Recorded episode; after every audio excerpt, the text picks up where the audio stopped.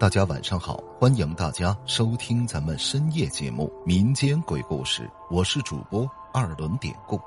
今天咱们要讲的这个故事名字就叫《地下停车场》。事情发生在一个老旧的小区里，虽然小区十分的破旧，但我们家只是普通的工薪阶层，已经在这住了十几年了。记得那一年，我正上小学四年级，爸爸常年在外地工作，家里只有我跟妈妈两个人，而妈妈似乎每天都有做不完的家务。一个周末，我写完了作业，实在无聊，便跟妈妈打了声招呼，去楼下玩皮球了。由于我从小在这长大，所以妈妈并不担心我，叮嘱了两句，便不再理我了。我一边应付着妈妈，一边拿起我最喜欢的一个红色皮球下了楼。我玩球的地方是我们小区一个地下停车场。由于我们小区住的都是老人，有车的人呢很少，所以这里非常的空旷。可这正是我踢球的最佳地点。我很喜欢皮球撞在墙上又传出很大回声的嘣嘣的声音，我那时候玩的很开心，对面这堵破墙倒成了我最好的伙伴。那天我不停的把球踢到墙上，再反射回来，再变换着各种花样去接球，玩的不亦乐乎。可是有一次，球踢的有点偏了。一下子斜斜的反射了出去，由于球的角度太偏，我没有接到，皮球直直的弹到了这地下车库里的一片黑暗空间去了。那片地方由于年久失修，灯早就坏了，非常的黑暗潮湿，我是从来都没进去过。此刻，由于车库里只有我一个人。我那时也有些害怕，不敢一个人走进那儿去捡球。可正当我犹豫的时候，突然那个球从里边滚了出来，这让我觉得非常意外。我当时在想，难道那里边有个人正跟我开玩笑吗？难道说是他把球踢出来的？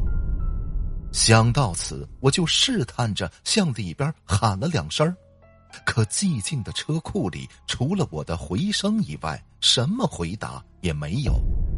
四周一下子变得极其的安静，我只能听到自己的呼吸声和心跳声，那感觉极其诡异。我那个时候也不知道怎么想的，认为那个黑暗的空间里。一定有一个人，我几乎能感觉到他就站在我对面的那片黑影里。当时不知为什么，我竟鬼使神差的把球又扔回了那片黑暗的空间。果然，我感觉的没错。过了一小会儿，那个皮球又一次被踢了出来。这一次，我几乎可以肯定的说，那里边就是有一个人。虽然我不知道他是谁，但这样的神秘感让我的兴趣更加大了。后边我毫不犹豫的跟他玩了起来。我那时候跟黑暗里的神秘人玩的很尽兴，每次我把皮球不管以什么样刁钻的角度扔进去，他都能接得住。但是我除了听到自己的跑步声和皮球的滚动声。我始终没有听到他的任何一点声音。皮球进去之后，就像撞在了空气上。可我那时并没有多想，跟他玩的满身是汗。也就在这不知不觉中，天儿也已经慢慢的黑了下来。也正在这个时候，我最后一次把球扔进去之后，这回。皮球却很久也没有出来。正当我等得焦急、觉得奇怪的时候，身后传来了汽车发动机的声音。我回头一看，一辆面包车开着刺眼的远光灯驶进了地下停车场。当车辆的远光灯照射过去的时候，之前那片黑暗的区域则一下子暴露在我的眼前。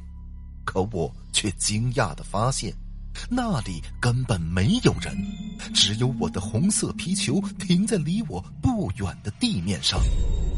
我看到眼前的情况，一下子愣在了那儿。刚才那一直在跟我玩着皮球的，到底是谁呀？正在我发愣的时候，此刻我听到身后妈妈在叫我的名字。原来妈妈已经在小区里焦急的找了我整整两个小时了。但当我跟妈妈说起我一直在停车场里玩皮球的时候，妈妈却说我在撒谎，因为她已经来这儿找过我两次了，她是并没有在停车场里看到我。直到现在，每当我想起这件事儿，我的后背都是一阵的冒冷汗。我不知道我那次遇见的到底是什么，而那个地下停车场，我从那儿以后也再也没有去过，因为我知道。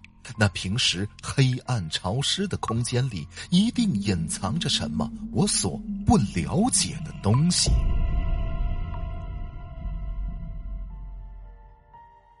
好了，今天的这个小故事咱们就讲到这儿了。还是希望大家能通过订阅、点赞、转发、评论本专辑来支持一下咱们节目，分享故事、进群聊天，您都可以加 PPT 五九二八八。节目最后，典故再次感谢您收听咱们民间鬼故事。那朋友们，咱们就下集再见。